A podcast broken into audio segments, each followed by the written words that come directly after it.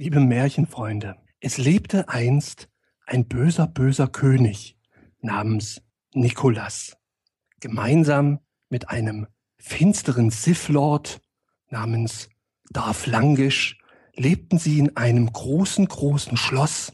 Und müsst ihr wissen, dieses Märchen spielt in einer alternativen Zukunft, in der die DDR quasi den Westen übernommen hat. Und deswegen gibt es gar keine iPods, äh, sondern äh, es wurde ein äh, Ghetto Blaster erfunden, den man mit Zweitaktgemisch antreibt. Und äh, von der Firma Robotron. Robotron ist sowas wie Apple.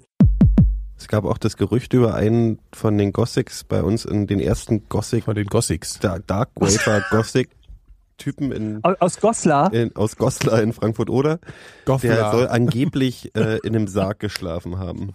Ich kenne eine, die hat in einem Sarg geschlafen und ihr Zimmer schwarz gemalt, angeblich. Das ist doch die, ist das die aus der Hornbach-Werbung? Das war die aus Goslar. Gothla meinst du?